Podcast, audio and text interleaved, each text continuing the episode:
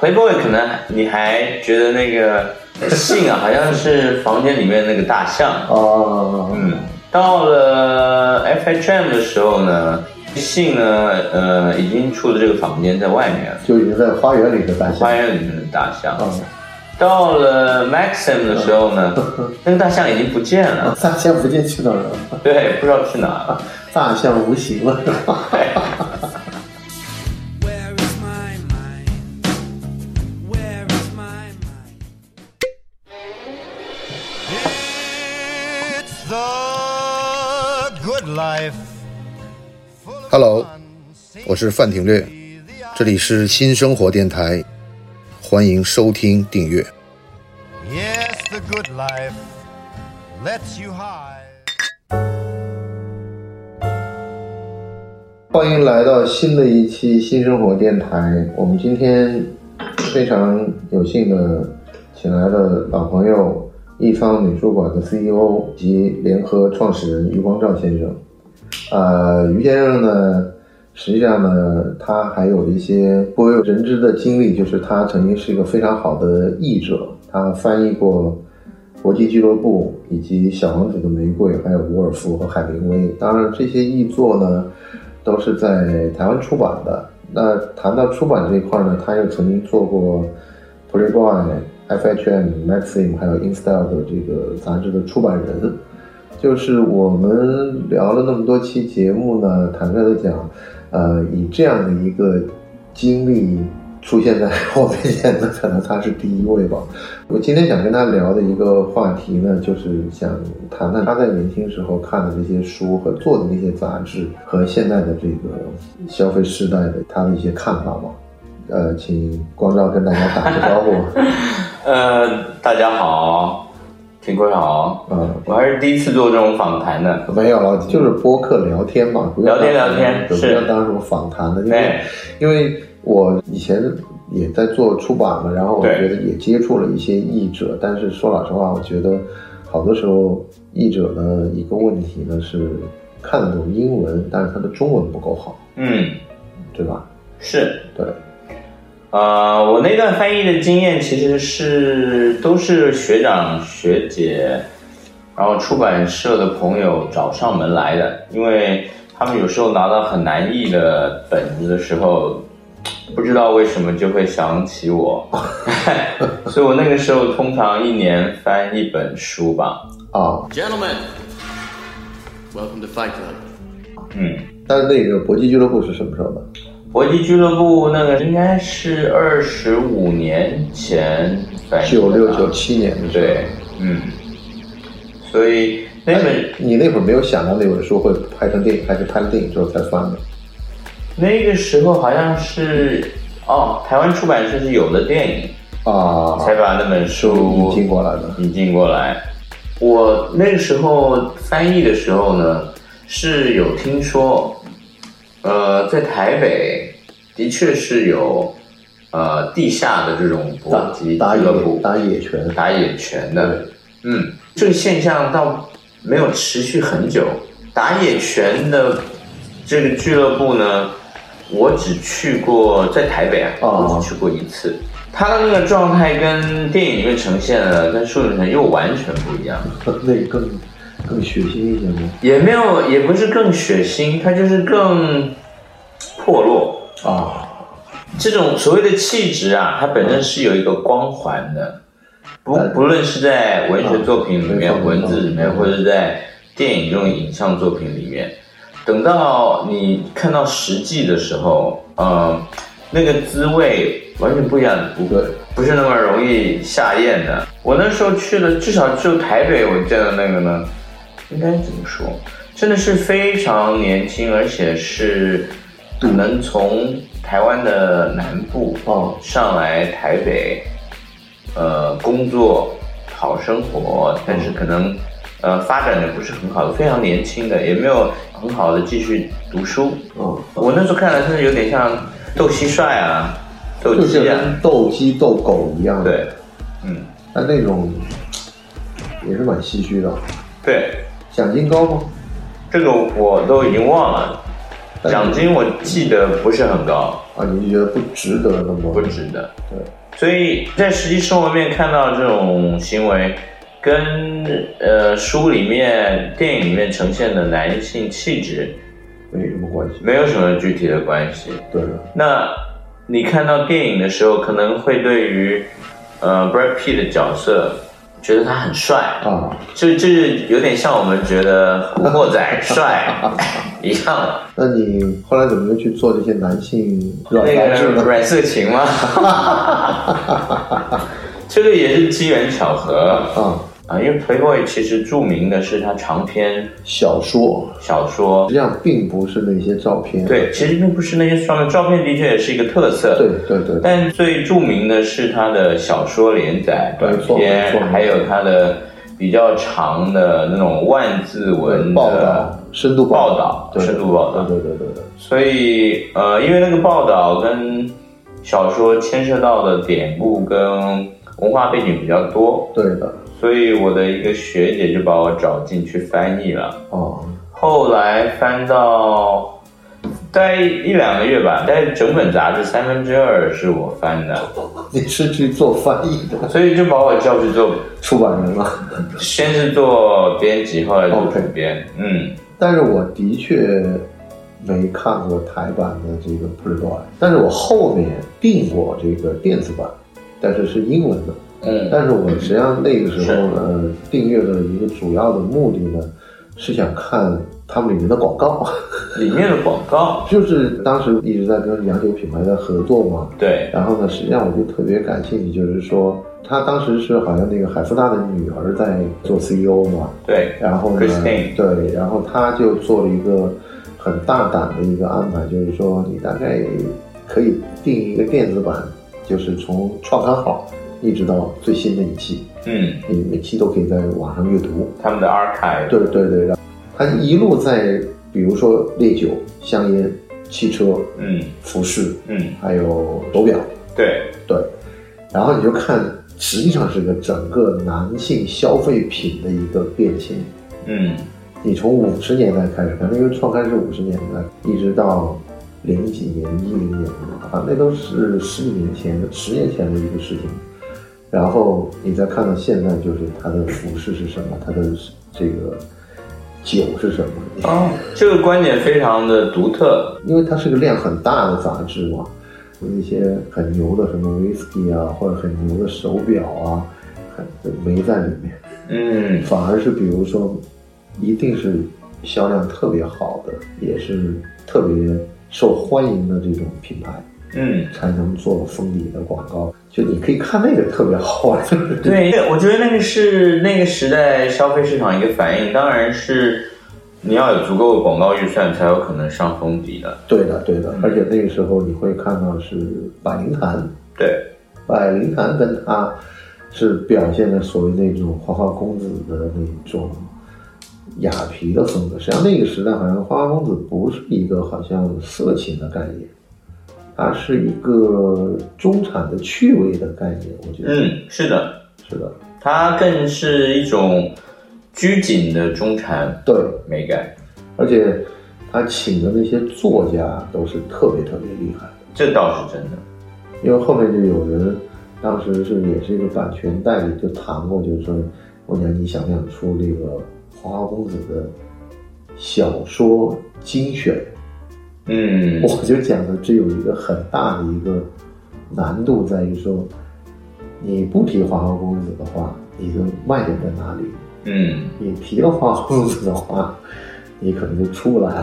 啊，可能会比较有争议吧。对，其实那些呃，它里面刊载的文章的水准都非常的很高很高。而且不一定跟情色有任何关系。没，你想那个，呃，海明威当时出那个单行本儿的时候，就是在《花花公子》上登的，他没有选择其他的杂志，而且是《花花公子》给了他一大笔钱嘛，对吧？是，不过那个已经是一个绝响了，绝响了，这种时代已经一去不复返了。对，现在就，现在好像没有什么人为小说去给一大笔钱说你你去写，当时的五万美元啊，是五零年的五万美元，嗯，估计是现在的五百万美元吧，差不多吧。那通算算上通膨，算上通膨，这个这个五万当时也是很，因为那个时候好像人普遍工资一个月才几十块钱嘛，它是一个给了他一大笔你很怀念那个年代吗？呃，我不是怀念那个年代，因为我是觉得就是之前有朋友问过我，就讲的你做这节目为什么老讲以前纸媒的这些人 啊？对，我是觉得阳光底下无心事，就是实际上是没有什么变化的，只是说现在这个平台变得反应更快了，嗯而且呢，就是它更好诱导读者了。以前好像纸媒不是那么好诱导读者，现在基本上让你读者跑不出，就是让受众跑不出去了。就像我那昨天朋友讲的一句话叫“推脸油”，你嗯不在推特就在脸书，要不就在油管，你 就就推脸油。咱们这儿像什么爱腾红逼啊还是什么事儿，就哦就，反正就是这些视频网站你也跑不出去的，就是它基本上反而比以前更容易让你一网打尽了。我不知道你怎么看。我觉得现在媒体不是数字媒体嘛，至少你传播渠道你都是透过你的手机嘛，对，带宽是有限的，对的，所以都被几家已经瓜分了嘛。对的。嗯，就是你流量没有的时候，你根本出不出来。这倒是。以前纸媒的时候，你还可能更多一些发现的机会。对的，嗯，你现在变成就是报刊亭也没有了。对，大家对于播客的理解就是认为是嗯不想看抖音那批人，他们来听播客，他们是这样理解播客的。哦，明白。对，他就不喜欢看那些好像他认为没有什么深度的视频，嗯，但这个是完全就是一种好像有点堂吉诃德式的一种孤傲吧，就是实际上视频是很受人欢迎的。对，嗯，播客还是听起声音来有声音的魅力嘛。对，它有它的质感，但是它也不是一个说，呃，就比如说你要好好学一门东西，你靠听播客是可能解决不了的。解决不了，对你还是要看一些书，或者看一个上课的视频，嗯，但是那种所谓的众筹的课，可能又不是一个特别合适的一个方式。这方面我还是比较传统吧。对我来说，学习最快的还是读书。对，你现在最近看什么书？最近看嗯《量子物理》哎， 是因为爱因斯坦的手稿卖掉了，你要看？没有没有没有没有没有，我本来就是学理科的背景嘛，哦，嗯，呃，这种科普的书籍我一直都很有兴趣，也不太看小说和其他的。小说也看。最近在看谁的？我最近在看一个很老的小说， 叫什么？叫《金瓶梅哦，好看啊！》，好看。你青春期的时候看的可能是觉得是个禁书在看，你到了中年可能你会发现它是一个整个明末的时候一个商业社会发展的一个全景图。对，然后，哎，其实我也重看好多遍了。嗯，嗯，不同阶段看的感受都不太一样。那你那个时候做这些软色情杂志的时候，你觉得他们每个人定位也是不一样的？也是不一样的。其实你说，呃，我们那个年代啊，呃，二十多年前了吧？ 对不对？对，啊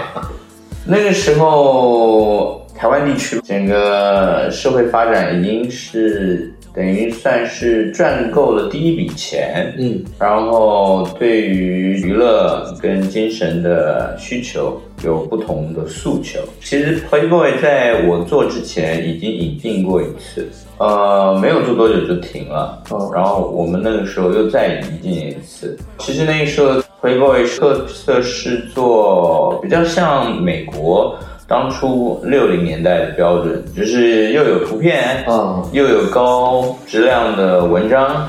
甚至探讨一些社会议题呢。很深刻的社会议题。对，然后到了后来做呃 FHM 男人帮的时候，又是另外一种环境啊 了。对，达人帮，我一直感觉是酒吧里大家聊天的这个一个东西，就是它都是一些小段儿一些小段儿的，对对对，因为它的特色就是整很小本情感的，整本杂志最厉害就是图说，对每一张图片都得要写一段对对对对对图说，图说基本基本上就是一个段子，对，嗯那个是很见功力的。嗯，然后他那种小段，有时候那个梗找的特别精准。对，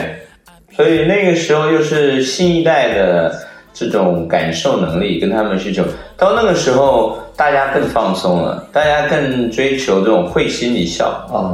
嗯，就觉得这个作者跟读者找到了一个会心一笑的时刻。对对对对对，就好像，嗯，男孩子小时候一起凑着看的那种小黄书啊，或者什么的。啊，对就是，但是呢，它不是小黄书对，但是有那种大家一起分享，躲在宿舍里面偷偷看一个，然后会心一笑的这种感觉，嗯这种共情。对。那后面那个 Maxim 好像就是因为 Maxim 的那个 DNA 是来自于美国嘛对， ，FHM 的 DNA 是来自于没错英国没错没错所以他就没有英国人那种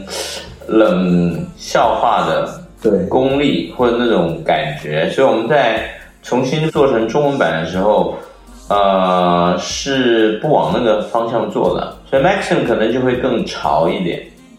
这个潮是在性格上面是怎么看的？就整个杂志的那个语境啊，嗯更像是你的朋友， ，OK，然后潮的部分是说啊、整个杂志的拿在手上翻阅的感觉，不管是用色啊，啊，或者是选图啊，呃，比较时髦时髦一点。哦，这三本杂志，至少我做的经验里面啊， ，Playboy 可能你还觉得那个比较老土一点信 啊，好像是房间里面那个大象。啊，嗯，到了 FHM 的时候呢，信呢，呃，已经出了这个房间在外面了，就已经在花园里的大象花园里面的大象。啊，到了 Maxim 的时候 呢，那个大象已经不见了，啊大象不进去哪儿了？对，不知道去哪了。大象无形了是吧？ 对非常有趣，非常有趣。因为坦率的讲，就是呃，实际上这个需求呢是一直都在的，嗯。但是呢，现在呢，实际上因为这个互联网的手机时代之后，它被视频给消化掉了，嗯，就所以这种好像绅士一般翻杂志的这种习惯就完全没有了。嗯，我相信以后可能大家以后可能会看用 iPad 或者用这种现在元宇宙什么带一个，戴个戴个头罩头罩、然后视频眼镜、眼镜的对，那可能这种文字跟图片最后还是被视频给干掉了。大家都在虚拟世界里面玩的时候，这个事情就有点儿 有点儿怪了。 你想，我们以后都不到四十岁去跳舞，大家都在头盔里头，在投影里头看，然后这也在花钱，但是花这个钱呢，传统的酒吧呀、餐厅啊，就收不到钱了。嗯，包括你看现在这些时装也在做这个虚拟世界的这些什么 logo 啊、服装品牌都在做。嗯，然后最后他们当然了，他们继续还能挣这个钱，就你可以在虚拟的地方还在穿这些品牌，但是它可能不生产衣服了，嗯，会不会这样？ 哦，知道他现在卖鞋卖那些 logo，他在虚拟的这个环境下卖的还比现在还要贵。因为你如果说完全从科幻的角度或者是逻辑性推理下去的话，假设呃科技是没有发展的瓶颈的，对，最终不管是计算力或者是技术上面，都可以把现实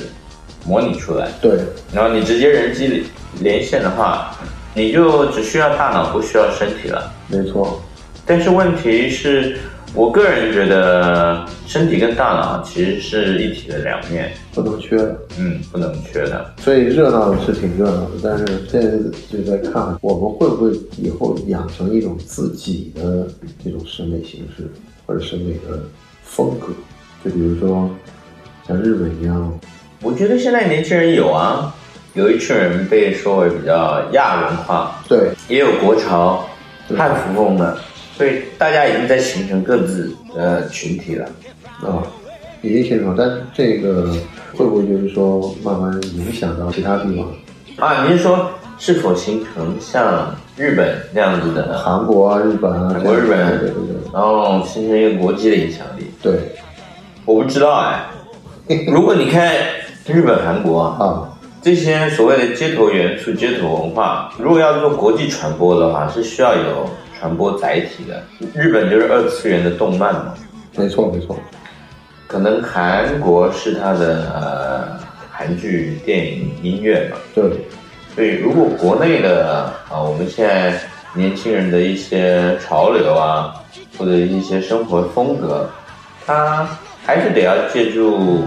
呃流行文化的其他形式，音乐啊、电影啊、动漫啊，来向海外传播。你等于说就是说你目前没有看到一个合适的产品能够搭载这个东西出去的。其实不会啊，我觉得之前的那个什么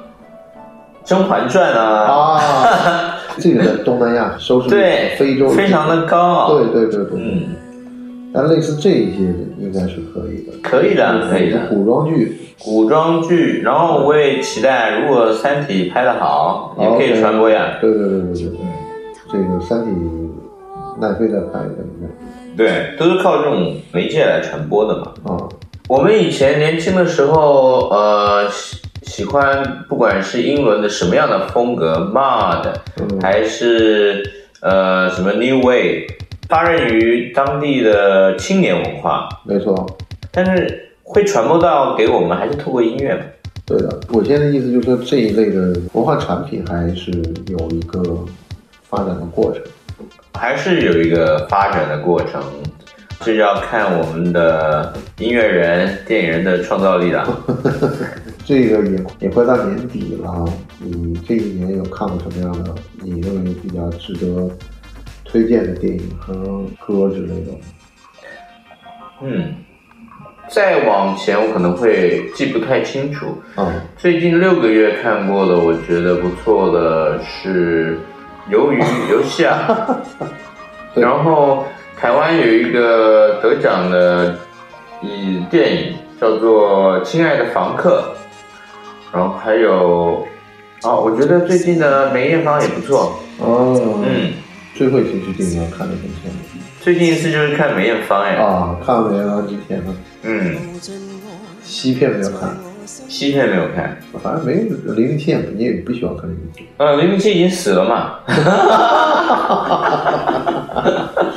哦我就不知道去电影院看他干嘛， 他要死了。啊， 对对对对，我觉得这这这一次好像也是他的好像很大的一个改变，就是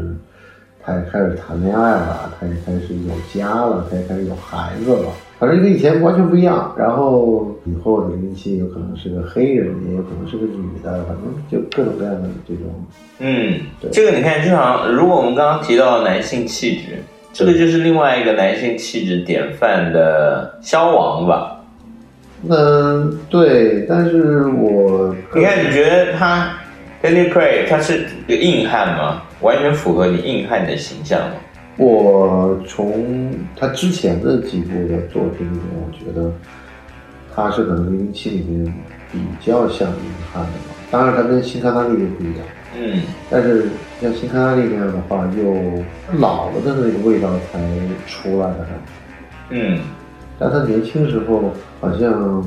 还不如他老的那种味道足，你知道吧？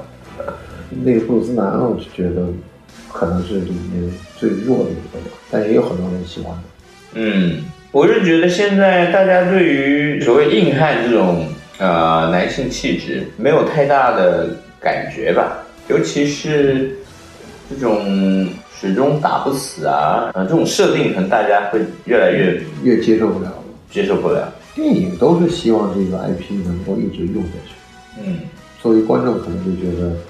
你这集结会给换一个人，但但是他这个零零七又是一个特别成功的一个商品，他可能也不愿意希望他好不容易找来的一个主角就用完就算了这样。嗯，我也不知道他们接下来会怎么样。嗯，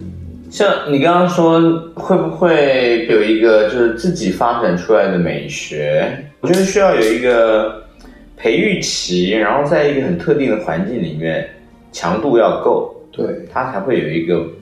爆发的临界点吧。目前现在看不到这种，我觉得现在的环境有一点散漫，对虽然有很多，对，但是各自的这个浓度密度哼，不够， 还不到，对，还差口气，哎，而且做同样事情的人也得要够多。现在还都不够多，现在我觉得可能还不够多，这跟呃整个时代的气息有关。我们现在时间按秒计算，没错，对吧？ 然后信息也是非常多，不管你愿愿意接受或不接受，一筐一筐扔过来，对对对对对对对，尤其是年轻人来说，你要在一个相对比较呃集中的环境里面持续做一件事情比较困难。容易被其他事情给拉跑掉。嗯，但是他们有他们自己的趣味啊，对我觉得，我是在想，你后面又去做过周迅的经纪人，嗯，对，然后又现在又在做这个美术馆的创始人，是，所以我觉得你这样的大半辈子的经历，实际上基本上是跟审美是密不可分的。嗯，你又从台湾来到了北京、上海，然后在这里又生活了二十多年，所以我觉得你的角度来看，比如说我们从男性生理这个角度来看，你认为是一个正常的一个发展的嗯，这个问题真的是有点宏大，对，但是你可以用你接触的这些行业来给它切成比较小的块儿，就好像你经常会去四十四去跳舞，嗯，但你在那个跳舞的时候，你看到的那个状态的男性，和我们平时在荧幕上或者是广告代言上面看到男性，好像也有一个距离。啊，你如果说是在媒体或者是呃传播渠道里面看到的男性，对，跟你在实际生活面里面接触到的，不一样的，我觉得还是有很大的对对差别的，因为那个是你的一个标榜嘛，标榜就是因为你没有做到那个标榜，所以你才去标榜。嗯，就我的生活所接触到的层面吧，对其实也不是很全面，毕竟大家的生活圈都有它的局限性嘛。对，但我是觉得，呃，现在很多人啊，虽然荧幕上有荧幕上的呈现的一面，但是分众的呃趋势也很厉害。对，比如说，可能荧幕上面偶像剧或是流量明星，可能追捧的是一个特定的族群或是年龄群，对，到呃，其实不是很影响我周边生活接触到的朋友，他们呃的不管是生活方式啊，或者消费上面的选择，它大部分是把它看作是一个社会上的热点吧。我自己也不常看电视嘛，是现在嗯没有人看电视了。我就，但是我昨天才在看《华灯初上》。啊，你看台湾的那个 Netflix 啊，就现在最火的不就这部片子吗？是吗？为什么火啊？好像这个角度以前没有人看过吧？酒家的这种角度，台湾的酒家文化倒是蛮具特色的，对，但他又谈得很清楚，说只是一个精神层面的一个沟通，嗯所以也没有一些好像大家不适宜光看的。嗯，不会不会，对，但这就这个好像最近大家都在看这部戏。哦，真的啊，啊，对 呀、这个是跟我们就平时说的我不看电视不是一回事儿，你是明白看剧。我觉得现在蛮有意思，就没有人去专门说我要看新闻，在嗯电视上看新闻，新闻好像已经已经速度快到就是基本上在五分钟之内，可能这个新闻就已经跑完它的全程了。对。其实现在没有一个就是表定的时间表，对说你一定要在某个时间做某件事，对对对，然后在某个时间接收到什么样特定的信息，没错，嗯，现在我觉得主要是现在的时间，就是二呃十，四小时，二十四小时在转嘛，对。嗯，嗯，这边出了什么事情，那边马上就同步，然后同步完之后，马上这边就开始评论了，开始上东西这样子。对，就是我实际上想了解，就是说你怎么看这个关于，就是包括你做的这些艺术展，然后实际上你也会要去找受众的一个兴趣点，嗯，对吧？是，哦，这个其实不是一件容易的事情，因为我们做展览主要是针对主题对而对对，来做策划的，所以希望艺术倒不一定是，就呃，你来的目的就是上好像去看画廊，你需要你要购买，啊，更多的是一种启发，明白明白，嗯就是你们整个这个艺仓的一个定位是在这上面，是。跟就是传统的那个又不太一样。对，因为可能传统的，比如说美术馆、博物馆，首先它可能是、要把这画买下呃来，根基于它有馆藏，对对对对，有馆藏就有保存，然后做研究跟展示的需求。我们更多是想要针对某个艺术潮流或者某个艺术风格提出一个观点，然后把这个观点跟公众分享。鲍勃迪伦是一直在做，是因为 Bob Dylan 本人是文学文学奖有名嘛，其实他的歌词啊，对然后其实他的自传也写得非常好，对他的音乐当然非常的著名，对但他其实有创作视觉艺术的部分。那不管是他的绘画，或者是这个铸铁的作品，对，我们希望把它呈现为一个始终在不停创作的人的一个历程。嗯，因为他基本上就是不是为了创作而创作，他天生就有这么多的想要把它实现。对吧？嗯，这个人拿文学奖的时候，大家也是各种各样的意见，也也蛮有意思的。是能够让大家讨论是一件好事啊。当然当然当然，但其实你看，古典文学里面、经典文学里面，诗歌或者是歌词，本来就是文学的呃非常非常早的一个开端。一个传送的基础吧。对啊，像《诗经》也是歌，对，呃，《荷马史诗也是也是个对，嗯。但是你我们平时听摇滚乐的时候是先记住这个调子，然后我们才回头去》，嗯，找它的歌词，我们现在就忘了《诗经》的调是啥了，就只记得歌词了。只记得歌词。对，但是 Bob Dylan 那个好像是只记得他的歌词，忘了他也也慢慢会把他调子给忘掉。嗯，其实正常的人类自然的这个过程，应该是先听到调，对，才有机会记歌词呢。是的，是的，是的。而且很多时候我们当时开玩笑说，崔健就是中国的 Bob Dylan，因为他的歌词也是蛮厉害的，嗯而且就是有种特别狠的感觉。嗯，是的。对，你看，你听一听，记得，首先那个曲调吸引你，但接着你听进去了，听到那个词，对，那个感受跟体悟是双重加倍的。把地心引入一关乎。你最近那个深圳有去吗？去了，每次去我都很震惊，我就觉得哇，又有一个新的一个这个乐队，然后这样的感觉好像是上海不常有吧？哦，是吗？我觉得 System 蛮酷的啊。啊，对啊，我就觉得，就是他每次都那样，我感觉很就觉得很酷。我不知道这样的形式能维持多久。其实它应该是会不停的进化吧。那个空间很有特色，对也够大，对嗯，所以可以容纳艺术装置，也可以容纳现场演出，对，然后再晚一点大家蹦迪。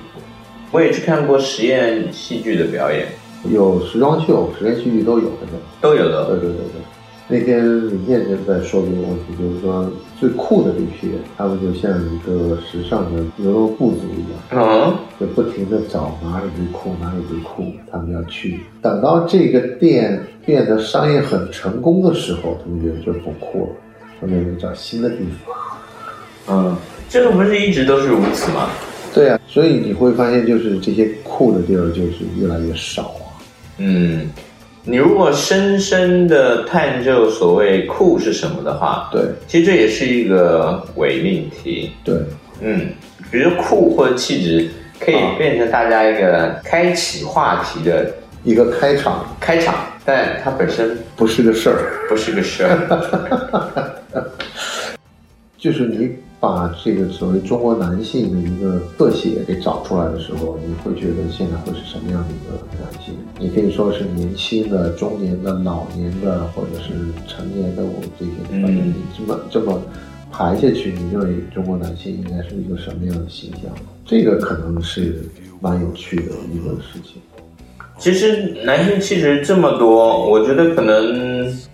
有时候某个人说了一个非常精准的描述，那他就成立了。对， 我记得印象很深的是前几年大家讨论中年油腻男，对对对对，对吧？这也就是你说现代男性侧写样本其中之一嘛。对。嗯，但是后来看那个俞敏洪又就反击这个油腻男的时候，